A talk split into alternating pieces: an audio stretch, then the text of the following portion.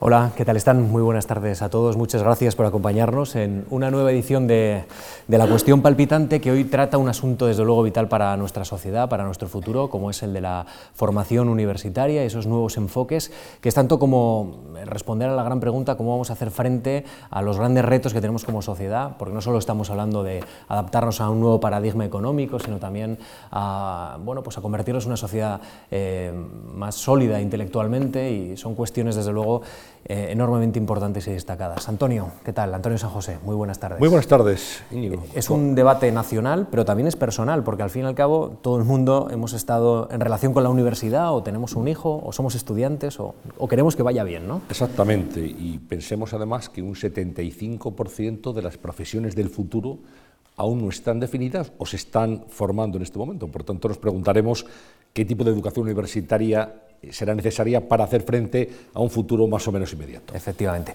Tenemos dos invitados, como siempre, del máximo nivel, aquí en la Fundación Marc. Voy a saludar en primer lugar a Juan Romo, que es catedrático de Estadística e Investigación Operativa en la Universidad Carlos III de Madrid, es su rector actualmente de la Universidad Carlos III, eh, doctor en Matemáticas por la Universidad de Texas, ha sido profesor titular en la Universidad Complutense de Madrid, ha realizado estancias de investigación en universidades como el de la British Columbia, Stanford, Berkeley y la ciudad de Nueva York, CUNY, más conocida como la, la Universidad CUNY. Y Francisco Longo es profesor titular del Departamento de Dirección de Personas y Organización en la Escuela de Negocios ESADE. Muy buenas tardes. Francisco ocupa el puesto de director general adjunto de este centro eh, es licenciado en Derecho por la Universidad de Barcelona y ha ocupado varios puestos en el mundo municipal, asesorado también a gobiernos autonómicos, al Ministerio de Administraciones Públicas, así que también tiene esa doble condición de, experto universitario y experto en, políticas públicas. Bueno, vamos a hablar de enfoques, esta es la palabra que nos ha pedido la Fundación Marc hoy, enfoques de la nueva formación universitaria, pero quizá un enfoque bueno no lo haríamos bien si realmente no sabemos en qué situación estamos o de qué situación partimos.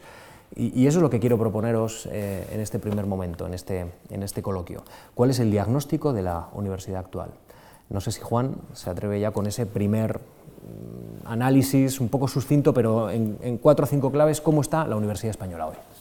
Bueno, yo, yo, lo enmarcaría en cierto modo en las palabras que ha dicho Antonio San José. ¿no? Yo creo que estamos intentando preparar a nuestros jóvenes para trabajos que hoy no existen, entrenándoles para utilizar técnicas y tecnologías que no conocemos y para responder preguntas que aún no somos capaces de plantearnos. Yo creo que ese es el marco en el que debemos hacer el diagnóstico de la Universidad Española. Yo creo que la Universidad Española es en general un buen sistema universitario que forma buenos profesionales, pero lo hace también de una manera inercial, con la amenaza de lo que de lo que puede venir y que también necesita mejorar en cierto sentido. Es decir, que yo creo que necesita, eh, yo creo que es demasiado plano y que debería tomar cierta forma de pirámide, es decir, que debería mejorarse el, vértice superior de, lo que es el sistema universitario español, que, perdiese homogeneidad y que consiguiese especializar algunas universidades para ser punteras en el mundo. Francisco.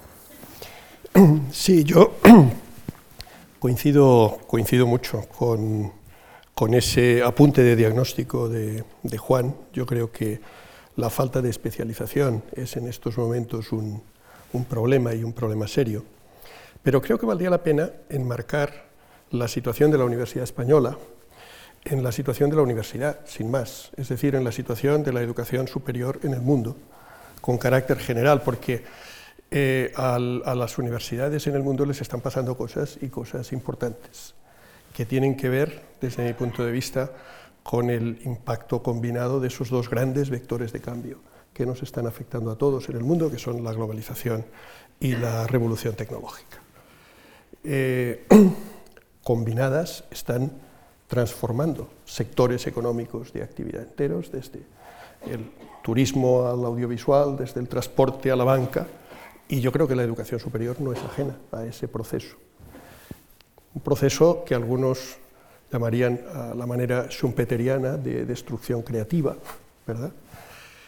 Pero lo destructivo es más fácil de ver que lo creativo en estos, en estos momentos. Y un poco la gran reflexión es hacia dónde, con qué tipo de modelos, con qué tipo de enfoques las universidades que son más importantes que lo han sido nunca, seguramente, van a sobrevivirse a sí mismas y van a seguir siéndolo eh, en el futuro. Yo creo que es un, es un momento para reflexionar eh, con toda esta magnitud. Luego, evidentemente, la Universidad Española tiene, con toda seguridad, problemas específicos, eh, pero mm, tiene un gran número de problemas que hoy son comunes a, la, a la, reflexión sobre la educación superior en, en todo el mundo.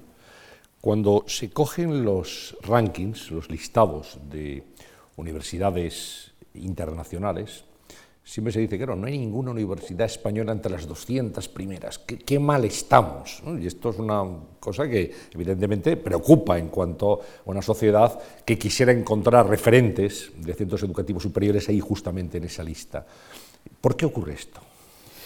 Yo diría que hay una razón que tiene que ver, hay, varias razones secundarias, pero yo diría que la principal tiene que ver con el presupuesto, es decir, podemos decir que no hay ninguna universidad española entre las 200 mejores del mundo, pero también es verdad que no hay ningún presupuesto de una universidad española entre los 200 presupuestos más altos del mundo por ejemplo, en la Universidad Carlos III, varias universidades españolas, estamos en la, en la YERUN, hemos creado la Young European Research University Network, que es la red de universidades europeas menores de 50 años que aparecen en los rankings Top 50 Under 50, de, de las 50 mejores universidades del mundo menores de 50 años. Ahora soy yo el presidente de esa red. Si nos comparamos con universidades que están allí como Maastricht, como Essex, como Bremen, como Antwerp, son universidades del tamaño de la Carlos III, por ejemplo, y su presupuesto es tres o cuatro veces el presupuesto de la Carlos III, que se dice pronto, es decir, que por cada euro que recibe mi universidad, Maastricht o Bremen o Antwerp, que están por detrás en ese ranking, reciben tres o cuatro euros. Es muy difícil competir así. Es muy difícil competir con un presupuesto como el de Harvard. Esto está claro. Es como si hacemos competir eh, a un equipo con el presupuesto de, un equipo de segunda división con el Real Madrid. ¿Cuál, es el presupuesto de su universidad? Unos 160 millones de euros. 160 millones de euros para 20.000 estudiantes, lo que supone unos 8.000 euros por estudiante. Eso quiere decir que estas... Si lo comparamos con una de las grandes... Ah, con una de las grandes no se puede comparar. Con Cambridge es nueve veces. O sea, el presupuesto de Cambridge por estudiante es 70.000 euros. Nosotros hacemos algo comparable, no con Cambridge, pero desde luego igual o mejor que Maastricht o que Essex o que Bremen o que Amberes, y lo hacemos por tres veces menos. Ellos tienen un presupuesto de orden entre 20 y 25 mil euros. Y estamos por delante de ellos en los rankings. Obviamente, con Cambridge, que tiene nueve veces nuestro presupuesto, no podemos competir. Esto está claro. ¿Está de acuerdo? Sí, sí, en buena medida. Yo creo que el, problema de la financiación es uno de esos problemas eh, que afectan a todo el mundo, pero que son especialmente graves en España. Especialmente en lo que tiene que ver con eh, la función investigadora y la función de innovación.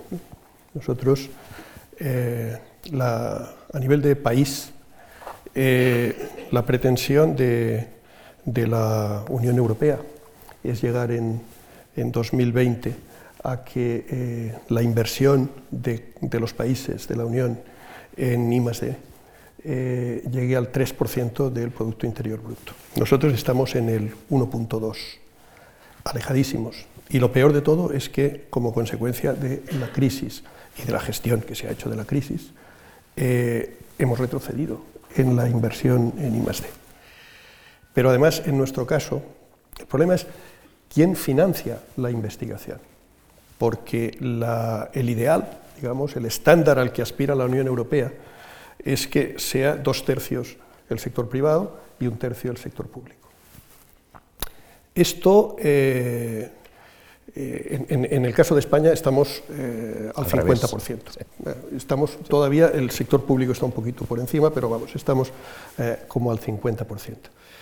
Por lo tanto, yo creo que ahí tenemos un esfuerzo de país que hacer, que en buena medida repercutiría en una mm, mejora de la situación de nuestras universidades. Ahora, yo mm, creo que es como, como mínimo es discutible si simplemente la inyección de más fondos mejoraría totalmente las cosas. Desde mi punto de vista, nuestras universidades públicas adolecen de un problema de gobernanza importante, serio, que si no se acomete, y no es nada fácil de afrontar, como seguro que el rector eh, mm, estará de acuerdo, eh, yo creo que cuestiona el que podamos eh, adelante. Por dar un dato, que no es, es un dato que se maneja en el informe de la comisión de expertos que el gobierno formó en 2013, en el cual el presidente de, del Consejo Social de, la Carlos III eh, participó. Eh, creo recordar que cerca del 60% de nuestros profesores universitarios tienen un sexenio o ninguno. Es decir, el esfuerzo investigador, los sexenios, es la manera de medir la contribución a la investigación. Es decir, tenemos un déficit de investigación. Todo este déficit se explica por la falta de financiación, yo eh, tengo mis dudas. Yo estoy de acuerdo con lo que dice Francisco Longo. Yo, he dicho que había varias, causas. Creo que la fundamental es la, eh, eh, es la financiación. Yo soy partidario de financiación basada en objetivos, es decir, que no debe financiarse igual a todas las universidades, debe financiarse en base a lo que las universidades consiguen.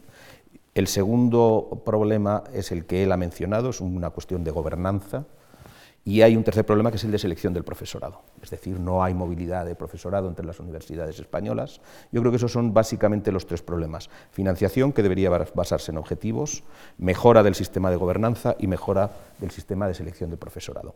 Eso haría que las universidades avanzasen más en investigación. Yo creo que lo que distingue a la universidad, lo que hace que una universidad sea una universidad y no lo que en América llaman un college, es que genera investigación. Es decir, que la docencia se basa en la investigación, que un estudiante puede estar en contacto con un investigador que es una persona que está en la frontera del conocimiento y que crea conocimiento. Eso es lo más valioso. Educarte cerca o escuchando a alguien que está generando investigación. Yo creo que Dos de los problemas fundamentales de España son la educación, ¿no? es de lo que estamos hablando aquí, es un problema a medio plazo y que por tanto los partidos políticos que tienen objetivos cortoplacistas ¿no? ligados al, al ciclo electoral en general no abordan, yo creo que es un problema de Estado. Yo creo que si España, eh, como ha dicho también Francisco, no aborda seriamente la financiación, no solo de la universidad, sino también de la investigación, la universidad genera dos tercios de la universidad española, el 60% de la investigación que se hace en España se hace en la universidad. Si España no aborda ese problema, en 30 o 40 años seremos un país de segunda, es decir, seremos un país periférico, no relevante para lo que va a ocurrir en el mundo en los próximos años, que como él ha dicho es esencialmente la globalización y el cambio tecnológico.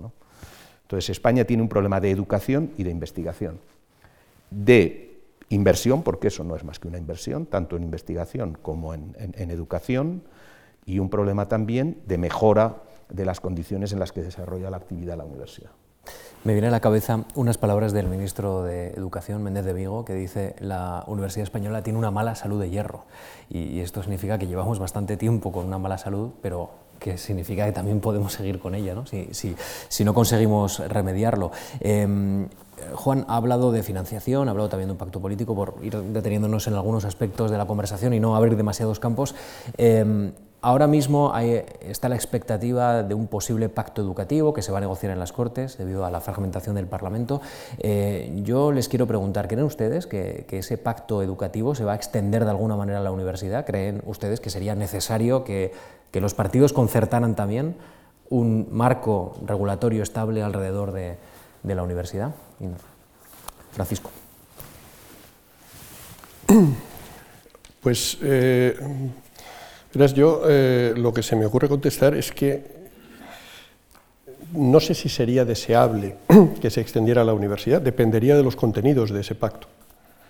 Yo personalmente soy en estos momentos, digámoslo suavemente, moderadamente escéptico sobre las posibilidades de un pacto educativo verdaderamente transformador. Por una razón, porque con mucha frecuencia en política la necesidad de buscar consensos eh, se opone a la radicalidad de las reformas necesarias. Y yo creo que estamos confrontados con la necesidad de reformas importantes de nuestro modelo educativo con carácter general.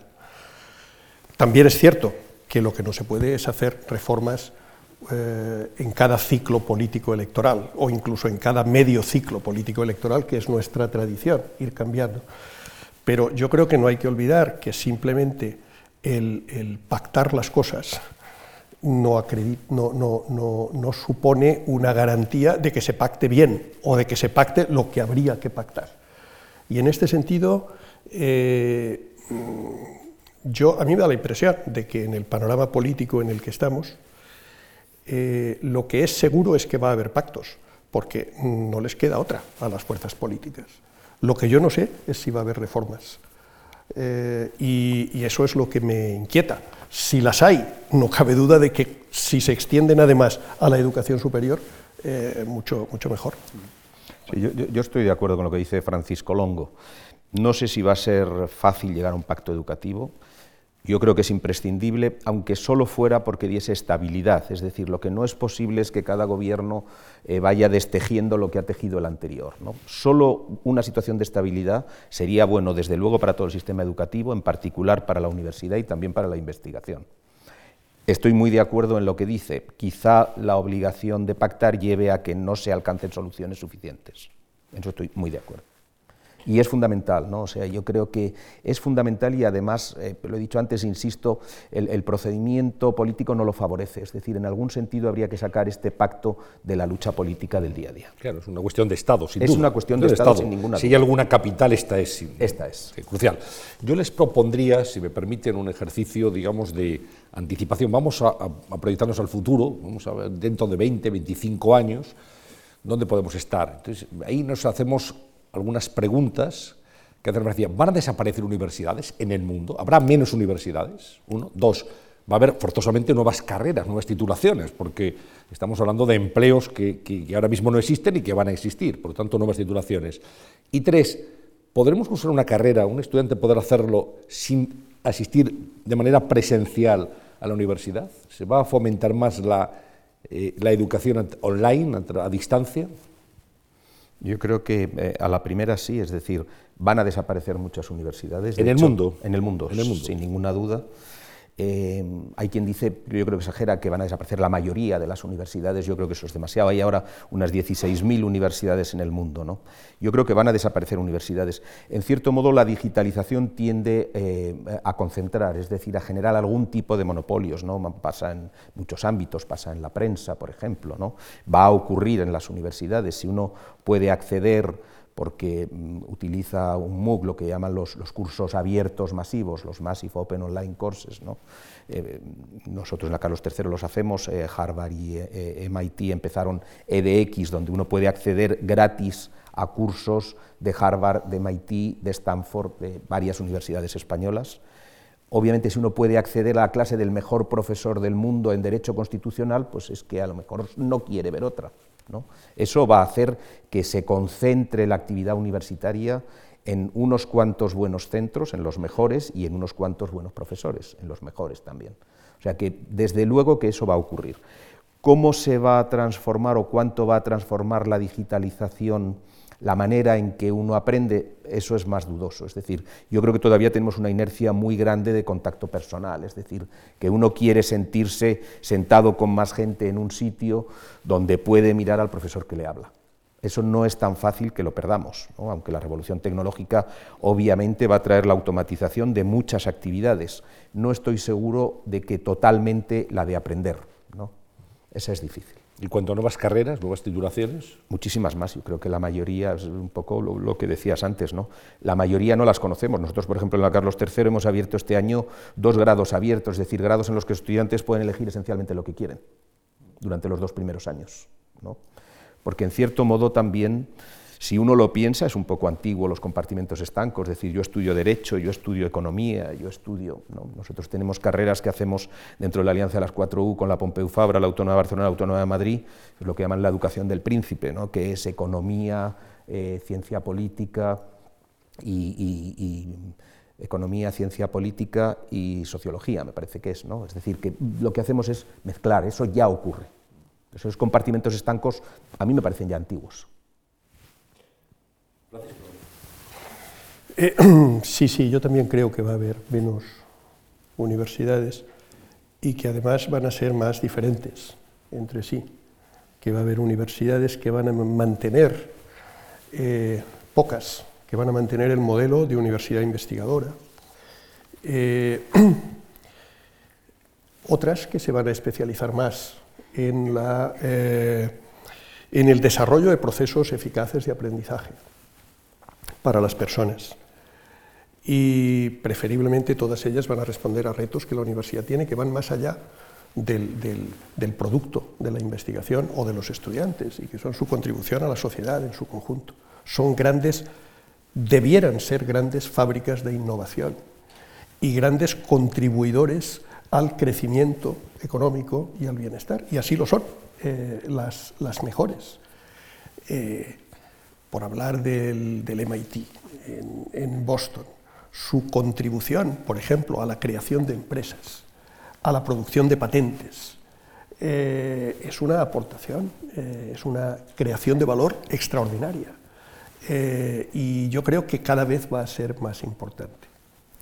Lo que ocurre es que yo creo que las universidades tienen que adaptarse a cambios eh, a los cuales no todas van a ser capaces de, adaptarse. Hay un, eh, un, autor, Peter Diamandis, que es uno de los eh, ex profesores de Harvard que crearon una experiencia que es Singularity University, muy conocida y de la que se ha hablado mucho estos años, que dice que la tecnología en realidad es la conversión de un recurso escaso en abundante. Pues yo creo que una de, las cosas que está ocurriendo es que hay un recurso que ha sido escaso eh, y que se ha convertido en abundante, que es el conocimiento. Eh, y que esa abundancia es una magnífica noticia para los educandi, para las personas que están en modo aprendizaje. Nadie lo ha tenido mejor para aprender en la historia de la humanidad que alguien ahora para aprender. ¿Qué sucede? Pues que aquellas instituciones que se han basado, que han basado su éxito en el control de un recurso escaso, pues ahora tienen que adaptarse, tienen que adaptarse a ese entorno de abundancia, tienen que acompañar esa abundancia de manera diferente y tienen que generar una propuesta de valor que ya no pueda desarrollarse, eh, mm, que, ya no puede basarse en el tipo de transmisión de conocimiento que se producía con anterioridad. Hoy, para aprender muchas cosas, no la totalidad, pero para aprender muchas cosas, no hace falta ir a clase. Y cada vez hará menos falta ir a clase para acceder, como mínimo, a, a una esfera de conocimiento básico. ¿Por qué? Pues porque mm, ese conocimiento va a estar disponible online. Cuanto antes nos demos cuenta los que nos dedicamos a esto, nos irá mucho mejor. Porque esto lo que está haciendo es que esa persona que aprende pueda hacerlo desde cualquier lugar, eh, masivamente, porque además eh, puede consumirlo a bajo coste gratuitamente o a bajo coste, lo cual está democratizando el acceso al aprendizaje de manera espectacular en todo el mundo, puede hacerlo en cualquier momento, no de manera sincrónica con otros, eh, y puede hacerlo, lo que es más importante, a la misma, los anglosajones utilizan una palabra que es velocity, que no es velocidad, sino que viene a ser ritmo, es decir, con la secuencia de aprendizaje que resulta más adecuada a su modo de aprender. Esto está pasando ya. Y va a pasar de una manera mucho mayor. Por lo tanto, eh, ¿qué sucede? Pues que el modo tradicional de impartir conocimiento en la universidad, que en buena medida ha girado en torno a la clase magistral, pura y simplemente está desapareciendo. Está desapareciendo. Los procesos de desintermediación que están afectando a muchos sectores de la economía están afectando también a nuestro oficio, al oficio de la gente que nos hemos dedicado, nos dedicamos a enseñar. Eh, al mismo tiempo, eh, creo que eh, el aula, que ha perdido una parte muy importante del valor que tenía, tiene más importancia que nunca, pero a condición de que en el aula se sepan hacer cosas distintas de las que se hacían. Y yo creo que eso es lo que nos sitúa delante de retos, yo creo que desconocidos. La universidad nunca ha sido tan importante como hoy, pero nunca ha estado confrontada con la necesidad de cambios tan radicales como, como lo está hoy. Sí, yo creo que ahí eh, Francisco Longo habla de varias cosas interesantes. Una de ellas son los MOOCs, que ya hemos hablado antes de ellos, ¿no? la posibilidad de matricularse en un curso de la mejor universidad del mundo varias veces al año, gratis, y tener, nosotros eh, tenemos en algunos cursos matriculadas 50.000 personas, lo comienzan 50.000 personas. Eh, se matriculan millones de personas al año en este tipo de cursos. Pero es que esos cursos, además, al ser eh, eh, digitales, nos permiten aprender sobre el proceso de aprendizaje, es decir, que todos los estudiantes van dejando huella, igual que nosotros dejamos huella y regalamos a Google lo que hacemos cada día ya cuando nos movemos con el móvil y está encendido y Google sabe perfectamente cómo son nuestras vidas y cómo nos movemos, nosotros sabemos ya cómo estudia cada estudiante, sabemos en lo que ha tenido dificultad, en lo que ha tenido que volver atrás y repetir lo que ha aprendido deprisa. Es decir, que el estudiante en uno de esos cursos digitales ya deja su huella de aprendizaje y por tanto podemos entender lo que es difícil de aprender, lo que es fácil de aprender, lo que les cuesta a todos aprender. ¿no? Y eso también nos enseña a aprender cómo aprenden. Claro, Ustedes están planteando un nuevo paradigma de universidad al que probablemente ninguno de los que estamos aquí estamos acostumbrados. Eh, eh, ¿Este paradigma eh, necesita alumnos excelentes en todo caso? O, porque hoy, hoy, hoy, hoy en día somos muchos millones de españoles los que hemos accedido a la universidad desde diferentes puntos, digamos, intelectuales. Hay personas excelentes y otros no tanto que han podido acceder a un, a un curso o a por lo menos a unos estudios universitarios. Eh, ¿Este tipo de universidad necesita gente excelente? Eh, ¿Esa relación entre excelencia y calidad universitaria? No. No, esto democratiza la enseñanza, yo creo. Claramente. Pone a cada uno al ritmo que, quiera aprender, ¿no? Permite aprender al ritmo que cada uno pueda aprender. Sí, eh, esto hace referencia también a una declaración de un representante de un partido de la nueva política, con respecto a las revalidas. Hay que quitar las revalidas porque hay que defender el derecho a la titulación. Dicho así, venimos de un país en donde ir a la universidad era, como decía Íñigo, bueno, iba el que, el que podía, el que tenía buenas notas, el que tenía capacidad económica e intelectual también. Entonces, Sí, e, está muy bien democratizar, evidentemente, la enseñanza universitaria, pero eso no, va en detrimento del valor de los títulos, o puede ir, esa es la, cuestión. Claro, es que hablamos de que un 70% de los trabajadores con titulación superior en este momento realiza funciones muy por debajo de su cualificación. Entonces, todos en la universidad, ¿esto cómo, cómo tiene que plantearse en el futuro? Bueno, eh, la primera cuestión es muy importante, pero yo creo que es reflejo de un problema más profundo de la sociedad española. Es el problema que tiene la sociedad española con el esfuerzo, es decir, con enfrentarse al esfuerzo. O sea, yo creo que es un espejismo y es un error eh, eh, hacer pensar a los jóvenes que el esfuerzo no es necesario. El esfuerzo es imprescindible. La reválida no es más que un pequeño simulacro de lo que es la vida. Si la reválida nos resulta dura, la vida es mucho más dura. O sea, que querer eliminar eso yo creo que es engañarles. ¿no? Sí, cuestión importante la de las credenciales y las titulaciones, porque también ahí eh, pasamos de la escasez a la abundancia y también ahí se va a romper el monopolio y también ahí van a aparecer acreditadores eh, y credencializadores diferentes. De hecho, ya están apareciendo. Y los empleadores están empezando a dar valor a credenciales que ya no proceden de las instituciones educativas tradicionales o más prestigiosas. Y este es un problema. Pero a mí me gustaría, porque me ha parecido muy importante la pregunta que hacía Íñigo sobre a quién nos dirigimos, ¿eh? sobre eh, en qué medida eh, vamos a una enseñanza más elitista o, nos dirigimos, o verdaderamente la universidad se democratiza. Yo creo que la respuesta la respuesta es lo segundo. ¿eh? Iríamos, en palabras de Javier Gomá, que como lo tengo delante no puedo, y nos dirigiríamos a una eh, mayoría selecta, ¿verdad?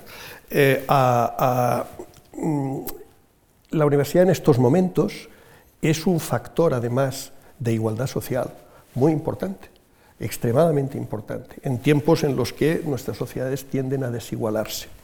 Pero hay un requisito para esto, de hecho, los cambios que vienen afectan a una modificación del contrato psicológico con los dos actores principales del proceso educativo, para mí sin duda alguna. El contrato psicológico es el que subyace a la relación contractual entre una persona y una organización. Estos dos actores son los estudiantes y, los profesores, evidentemente. A los, a los estudiantes, ¿qué les, ¿qué les, va a exigir este nuevo paradigma universitario? Eh, más autonomía, más proactividad y más responsabilidad sobre una parte sustancial de su propio aprendizaje. Sin ese tipo de estudiante, que no necesariamente tiene que ser súper brillante, eh, mm, realmente eh, mm, será muy difícil que las cosas funcionen. A los profesores les pide bastantes otras cosas, porque a los profesores lo que nos, va, lo que nos está ocurriendo es que nos está cambiando el oficio. Yo creo que claramente nos está cambiando el oficio. Nosotros estamos en estos momentos ya, desde hace un año, en que estamos implementando un cambio considerablemente agresivo en mi institución. Le estamos diciendo a nuestros profesores, a nuestros aproximadamente 130 profesores eh, a plena dedicación, que tienen que eh, aprender a investigar y enseñar de manera multidisciplinar, porque la realidad no es encajable dentro de las barreras de las disciplinas. Les estamos diciendo que tienen que eh, relacionar mejor la investigación y el aula, que son compartimentos que suelen estar muy alejados, que tienen que desarrollar contenidos digitales y por lo tanto aprender a dar clase fuera del aula, que tienen que diseñar experiencias de aprendizaje que mezclen lo presencial y lo digital y que tienen además que administrarlas de una manera muy distinta de como lo han hecho, es decir, no de una manera bidireccional y jerárquica, sino actuando más como facilitadores que como transmisores de información y conocimiento. Claro, si tú sumas todo eso lo que estás pidiéndole a la gente es que cambie el oficio, y eso evidentemente nadie lo hace así, de buen grado, ni de un día para otro, etc. Pero la cuestión es que o nos ponemos a eso, o realmente el riesgo de irrelevancia eh, lo tenemos ahí.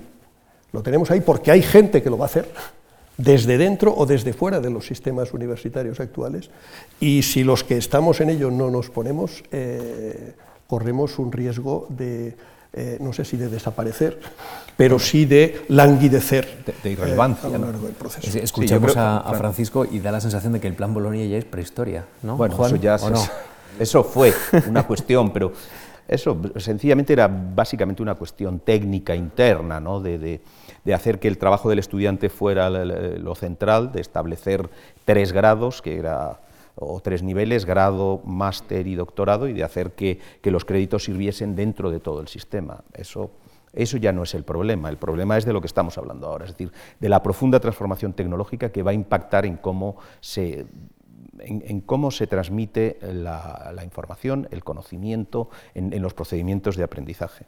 Yo creo, eh, Francisco ha dicho también algo muy interesante que tenía que ver con la educación. Yo creo que la educación es la herramienta más potente de transformación social sin ninguna duda. Es el ascensor social más importante, el que permite acceder a una clase social mejor que la clase social de partida. ¿no? Alguien decía en Estados Unidos alguna vez, si la educación te parece cara, piensa lo cara que es la falta de educación. Hablamos hoy de la economía del conocimiento. Usted conoce bien, retorno también, Francisco Alongo, y que eso define también la evolución de un país y su futuro. Entonces me gustaría que nos centráramos un poquito en esto, en la economía del conocimiento, la importancia que va a tener en un futuro que sea inmediato. Esto es un poco lo que comentábamos antes. Yo creo que España puede perder el tren de la economía del conocimiento si no lo está perdiendo ya sin una inversión fuerte en educación, en investigación, en transferencia de investigación, en innovación, España puede perder el tren de la economía del conocimiento y ser un país periférico, ser un país de, otro tipo de servicios, ¿no? de turismo de otro tipo de economía, pero desde luego no de una economía de vanguardia, que va a ser en los próximos años la economía del conocimiento. ¿Está de acuerdo? Sí, creo que es así y además hay un objetivo ahí, hay un panorama inquietante por delante que es el panorama del empleo, panorama del empleo, es decir, qué empleos van a sobrevivir a la ola de disrupción tecnológica masiva.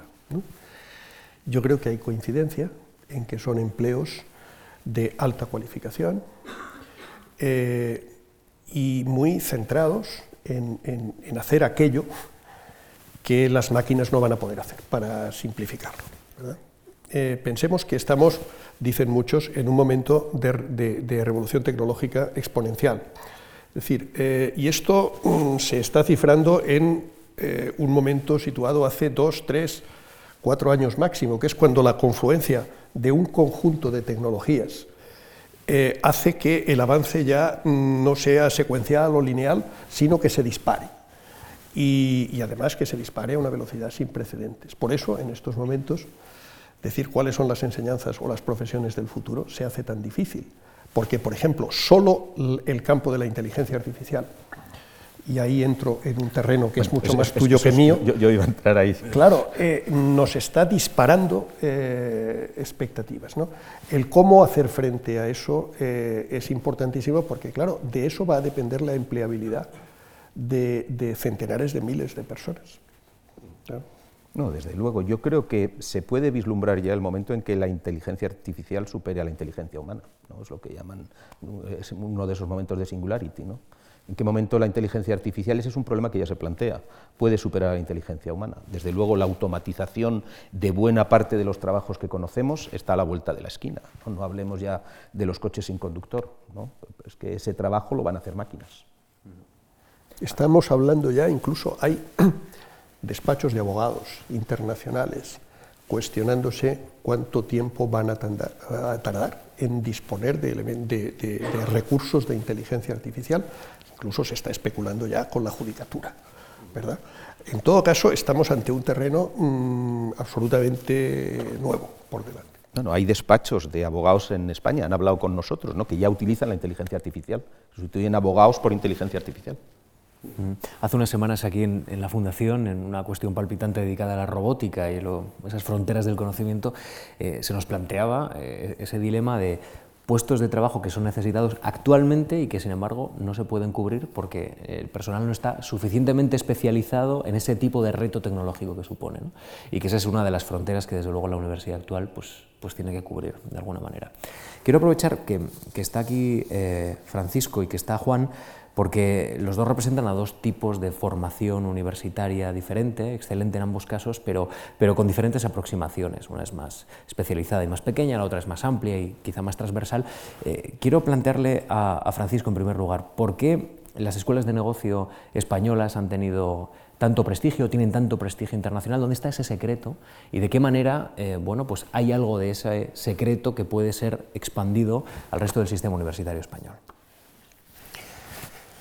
Bueno, yo creo que seguramente eh, tiene que ver con... hay claves que, no las conozco, no, sería capaz de decir cuáles son. Intuyo que tienen que ver con, mm, uno, la proximidad, eh, que es incluso sectorial. Normalmente una, escuela de management como, como ESADE eh, está próxima a la economía real, a la empresa, y este es un factor eh, que de alguna manera eh, mantiene, vivo mantiene viva la institución eh, a lo largo de los años. La segunda tiene que ver con la flexibilidad con la que puede organizarse, gestionarse, reclutar, seleccionar, etc. Yo creo que las, las tres grandes business schools españolas, tres grandes escuelas de management, descubrieron eh, hace ya bastantes años que la cosa pasaba en gran medida por abrir radicalmente las puertas e internacionalizarse. Eh, la internacionalización eh, pues ha llegado, yo creo que mm, ha permitido un desarrollo muy importante. Nosotros en, los programas universitarios, en el undergraduate, que dicen los anglosajones, tenemos ya un 51% de estudiantes internacionales, eh, lo cual quiere decir que nuestra propuesta se está dirigiendo a un mercado global. Eso obliga evidentemente a, asumir eh, unas estructuras de coste eh, muy importantes. No es lo mismo reclutar jóvenes doctores formados en la propia cantera de la universidad a través de mecanismos clásicos que irse a buscarlos a Estados Unidos, o a, ciertos países de Europa y hacer propuestas y organizar procesos de selección que son extremadamente caros y además competir por los talentos con eh, otras universidades.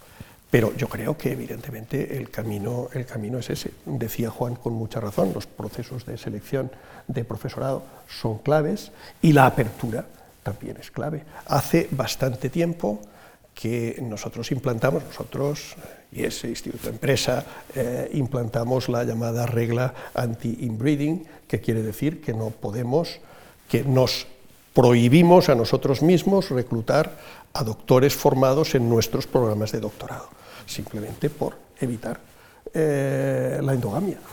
Y, de hecho, eh, esto que funciona en nuestro caso hace 15 años, creo que tiene que ver con desarrollos excelentes, eh, porque simplemente significa abrir las puertas eh, y, eliminar barreras. Yo creo, seguro que Juan está de acuerdo. Sí, estoy completamente de acuerdo. Además de lo que hablábamos antes de gobernanza y de selección del profesorado, otra de las claves, otro de los ejes fundamentales es la internacionalización. El sistema universitario español peca de poca internacionalización. No algunas universidades que sí que lo hacemos, la Carlos III, la Pompeu Fabra. Nosotros, por ejemplo, tenemos cifras parecidas. En doctorado la mayor parte de nuestros estudiantes son de fuera de España. En máster más de un tercio de los estudiantes son de fuera de España. El 20% de nuestros estudiantes son de fuera de España. Las últimas titulaciones que hemos implantado solamente se imparten ya en inglés somos la universidad que más, que más titulaciones imparte en inglés en España. Eso es fundamental. Tenemos también este tipo de reglas de que los departamentos no contratan a sus propios doctores. Y cuando hablamos de la universidad, eh, tenemos que hacerlo también del empleo. La gente se forma para desarrollar un trabajo, para ganarse la vida, para contribuir a la sociedad. Eh, ¿Cómo hay que incardinar a la empresa en la universidad de una manera ideal? Ya se está haciendo en algunos casos. Hay universidades que han estado de espaldas a la empresa y otras que, sin embargo, van de la mano y hay programas conjuntos. Y luego también les preguntaría, a raíz de esto, por eso que, se llamarán las universidades de una determinada empresa. Hay compañías multinacionales que tienen su propia universidad, llamada así porque forma a trabajadores en competencias eh, muy especializadas y de, con alto nivel de excelencia. ¿Esto cómo lo contemplan ustedes? Bueno, lo llaman universidad porque la palabra universidad tiene prestigio, ¿no? son centros de formación internos, ¿no? pero está bien que, es una forma de reconocimiento. ¿no? Em, e, e, ese es un problema muy difícil, ¿no? porque el empleo no solo tiene que ver con la formación, tiene que ver también con el dinamismo de la economía, es decir, eh, la capacidad que tenga o no de una, una economía de absorber más o menos empleados cualificados. Antes decía Íñigo, y eso es muy importante, a mí me lo han dicho presidentes de grandes empresas españolas, ellos querrían contratar eh, personas que estuvieran especializadas en lo que por el mundo se llama STEM, ¿no? Science, Technology, Engineering, Mathematics, que son los cuatro ámbitos en los que ellos buscan personas con formación. No la hay en España, no la hay en el mundo. En Estados Unidos, por ejemplo, calculan que ese es el ámbito donde habrá un mayor déficit de, de personas con capacidad de trabajar en, ese tipo de ámbitos. Desde luego que tenemos que adecuar la formación a eso, pero también hay un problema, diría yo, en que las empresas no logran transmitir a los jóvenes también dónde van a tener oportunidades. Nosotros estamos trabajando en eso, pero no es tan fácil. Es decir, yo creo que sería muy importante que las empresas eh, hiciesen llegar a los jóvenes antes de que vayan a la universidad qué tipo de formación están esperando de ellos o dónde va a haber oportunidades. Yo creo que ahí tenemos también eh, mucho por hacer, porque esa información debería trasvasarse a los jóvenes. Francisco. Sí, tu pregunta yo creo que es, francamente interesante y me suscita un tema que no ha aparecido hasta ahora, que es el de lo que podríamos llamar la, biografía del aprendizaje, porque ese es otro de los cambios que se está produciendo. Es decir, cuando eh, los conocimientos y las tecnologías cambian al ritmo que lo están haciendo, eh, es evidente que los aprendizajes realizados en una etapa de la vida, en general en la etapa en la que somos jóvenes, eh, no van a bastar para eh, mantenernos relevantes y empleables en relación con el mundo laboral a lo largo de toda la vida. Y esto es algo que antes podía afectar a procesos de eso que se llamaba reciclaje, actualización, etc. Pero eso son, esa es una terminología del pasado. Ahora estamos hablando de, procesos de aprendizaje que necesariamente van a durar toda la vida de las personas, toda la vida de las personas. Y, fíjate que, claro, en, el esquema tradicional es, la universidad cubre una parte del itinerario, hasta como máximo el doctorado, y a partir de ahí entran en juego otros mecanismos. Pero yo creo, o, las universidades crean sus propios centros de formación continua, eh, como una cosa más o menos accesoria. Yo creo que eso es una arquitectura mm, del pasado, que ahora las universidades van a tener que eh, pensarse para cubrir la totalidad de la biografía de aprendizaje de las personas. Y esto es riquísimo en consecuencias, porque fíjate, puede que haya eh, puede que haya abundancia, eh, puede que esta, esta, abundancia donde había control de recursos escasos amenace cosas, pero al mismo tiempo el universo de la demanda potencial de aprendizaje eh, crece, se dispara a, la totalidad de la vida de la gente. y esto va a plantear, no, no, me cabe la menor duda, cambios muy significativos. Entre otras cosas porque requiere personas capaces de hacer ese acompañamiento. Y no está claro que las tengamos. Enseguida vamos a pasar a, unas cuestiones que, nuestro público, que las personas que nos están siguiendo también a través de mark.es en nuestra emisión en continuo, eh, nos han hecho llegar. Eh, hay, por ejemplo, e-, elementos que a veces no, no, nos damos mucha cuenta cuando estamos eh, en una universidad, no, tanto en el paradigma moderno de la universidad, sino el más tradicional, el que estamos más relacionados, ir a un campus, pasar, por ejemplo, por la Carlos III, por el campus de Getafe y estar en, una biblioteca como la que tienen ustedes de, humanidades. Estamos hablando mucho de, economía, estamos hablando mucho de excelencia, estamos hablando de empleabilidad. Yo, yo les quiero preguntar, ustedes que, están pensando en la universidad del futuro, ¿qué valor van a tener las humanidades en, ese, en ese modelo del futuro? no es ciencia, no es inteligencia artificial, pero, pero es un elemento muy importante para definir una sociedad. Juan, ¿qué, qué valor Es un valor seguro. Yo creo que las humanidades son un valor seguro. Lo han sido, lo son y lo van a seguir siendo. Cualquiera de las cuestiones que estamos planteando serán objeto de tratamiento por las humanidades. Yo eso no tengo ninguna duda. Francisco. Sí, yo, yo a mí tampoco, ¿eh? tampoco me cabe duda. Yo pienso que, mm, que las humanidades van a estar presentes van a tener que estar presentes, porque sin ellas no es posible cumplir con la misión de la universidad eh, de dotar a las personas de capacidades para entender el mundo, para entender la realidad, especialmente cuando el mundo se vuelve eh, más y más complejo y cuando necesitas, eh, por una parte, navegar entre disciplinas diversas y por otra parte necesitas cambiar y reinventar cosas de manera significativa y discernir. Una palabra... al final hay tantos datos que, uno no sabe bien. ¿no? Exacto. Quizá, quizá la gran pregunta que nos tenemos que hacer es eh, no tanto si las humanidades son importantes, sino cómo, cómo incorporamos las humanidades a los currícula eh, educativos, que eh, es una cosa nada fácil.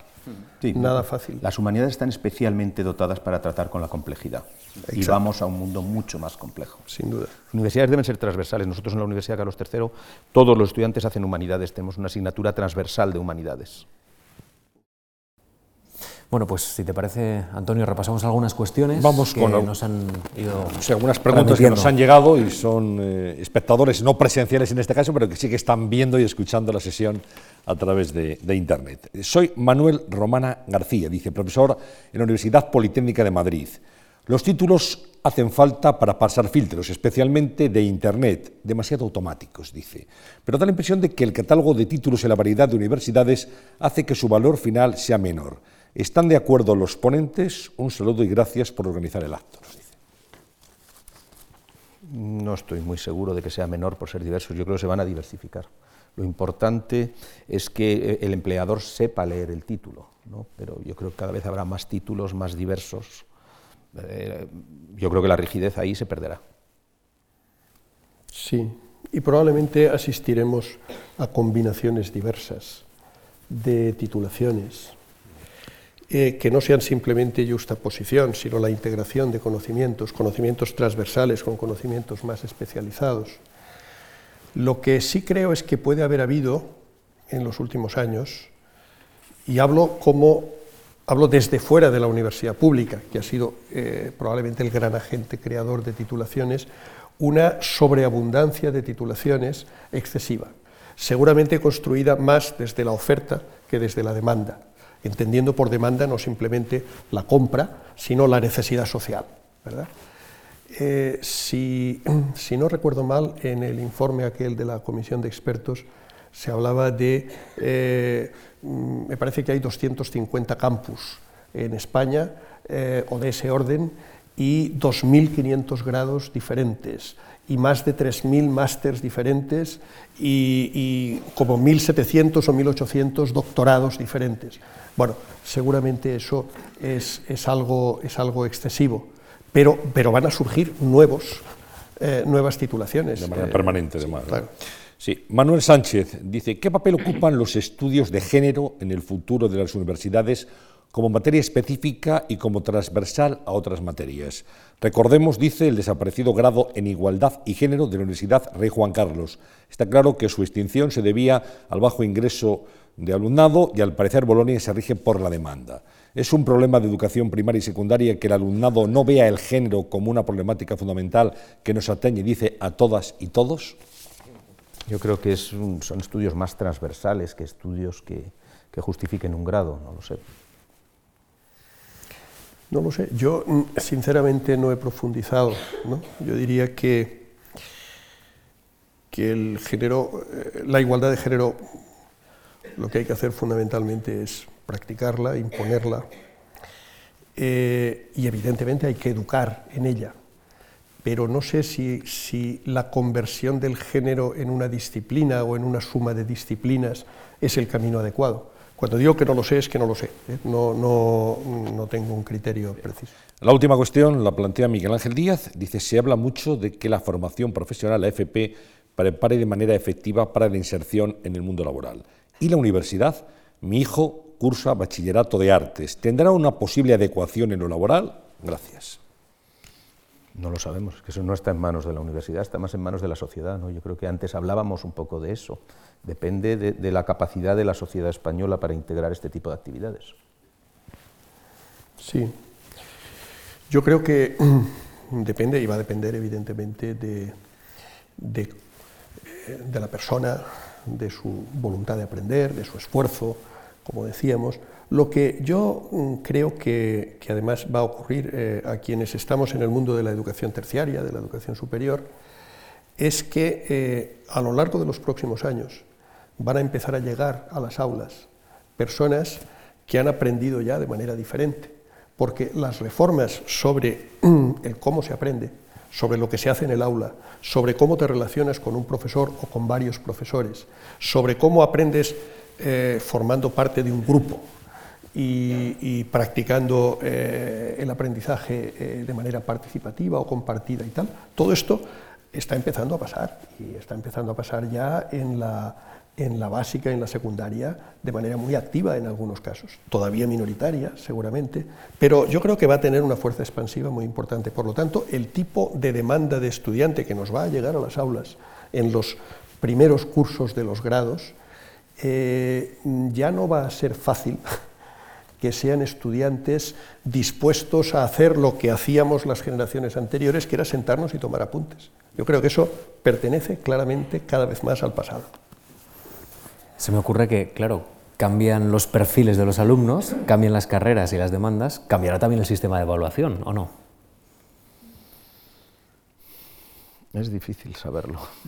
Fíjate, hay una experiencia muy interesante en estos momentos, porque una buena parte de la innovación pedagógica, de, los precursores de la innovación pedagógica, han estado en el campo de Juan, en las ciencias duras, ¿eh?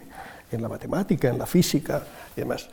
Hay un caso, eh, un ejemplo en Barcelona de un profesor de la Universidad Pública, de la Universidad de Barcelona, eh, profesor de química, química física, parece que hay, algo que se llama así, yo sinceramente navego, navego por ahí, una materia extremadamente dura. Entonces, eh, este hombre se fue hace 10 años a Berkeley a hacer una especialización, pero al mismo tiempo se apuntó en un curso de pedagogía y volvió transformado y convertido. Y después de estar diseñando, pensando, convenciendo a su jefe de estudios, etc., eh, hace tres años le dieron permiso y suprimió la clase magistral, radicalmente. E, y se puso a innovar eh, sobre la base de traer a la gente, eh, resolver dudas, aclarar dudas, hacerles trabajar en grupo, en fin. Eh, yo esto lo leí, pues lo leí en el país y le invité a Esade un día a comer para que me contara cómo lo hacían y luego pues lo he traído allí para dar un par de seminarios a profesores nuestros y demás. Este hombre, su gran motor a la hora de hacer esto fue básicamente mejorar el aprendizaje. Es un poco lo que decíamos de si hace falta ser excelente o hace falta ser brillante para. La preocupación de este hombre es que solo aprobaba al 50%. Y decía, el 50% se me queda, eh, se me queda fuera del sistema. Es decir, han hecho un esfuerzo, eh, etc. Eh, ¿Cómo conseguir que la gente aprenda mejor? Esta es una preocupación que han tenido gente, pues, por ejemplo, en Harvard en, los mismos. Eh, hay un profesor de Harvard bien conocido, Eric Masur, que, es uno de los precursores de estas técnicas, que, partía de lo mismo. Pues bien, fíjate, él está aprobando al 90%, pero claro, la condición es que está haciendo la misma evaluación que hacía y la misma evaluación que están haciendo sus colegas, porque es la única manera, en un contexto de evidencia científica, de, poder, de poder hacerlo. Por lo tanto, ahí no ha cambiado la evaluación, lo que ha cambiado es el sistema de aprendizaje. No sé si necesariamente eh, las evaluaciones cambiarán, no lo tengo claro. Bueno, una última cuestión, creo que estamos ya casi en el final. No ha salido, y yo me alegro de ello, eh, la diatriba entre universidad pública y universidad privada, porque yo creo que, el diálogo en este momento el problema es otro, ¿no? es la excelencia. da igual la titularidad, lo importante es los programas académicos, el profesorado, los métodos de enseñanza. esto ya, digamos, lo superamos de una vez por todas. Sí, sí yo en eso estoy completamente de acuerdo. Yo creo que la cuestión es la calidad, no, no, no, no si, si es de base pública o de base privada. Yo creo que hay buenas universidades y no tan buenas universidades, y las hay tanto públicas como privadas. Sin duda alguna, sin duda alguna. Y el debate, el debate entre lo público y lo privado en este país es manifiestamente mejorable en sus, en sus marcos. Eh, Pero está, está, muy en boga, como usted sabe, en este momento. Desde luego, desde luego, lo está. Y a ver, es un debate importante, ¿eh? es un debate importante porque habla de habla de cosas eh, que son muy relevantes socialmente. El problema no es que se debata sobre ello, el problema es quizá eh, los marcos y las anteojeras, digamos, con las que se aborda eh, el tema de la relación entre lo público y lo privado. En un sistema universitario maduro eso no es tan relevante. ¿no? Si preguntásemos ahora eh, en el sistema universitario americano cuáles son públicas, cuáles son privadas, no es tan fácil de responder. ¿no? Si preguntamos la Universidad de California es pública o privada, MIT es público o privado, Stanford es público o privado, no es muy relevante, nadie nos fijamos en eso. Son buenas universidades. Pues terminamos, es una pena, pero eh, es, un, es, un, debate apasionante, un asunto que la verdad es que ha sido muy estimulante escucharles. Me voy con algunas ideas, esto de la, la, formación permanente, ¿no? incluso cuando uno es mayor, muy mayor, poder volver a la universidad porque se ha flexibilizado tanto el acceso a la universidad que, que en fin, nadie se podrá retirar de la universidad, cosa que, que es de agradecer. Quiero agradecer especialmente a Juan Romo, que se haya acercado hasta la Fundación Juan Marc, también a Francisco Longo. Ha sido un placer escucharles. Gracias por el análisis, por el tono y, la construcción del, discurso.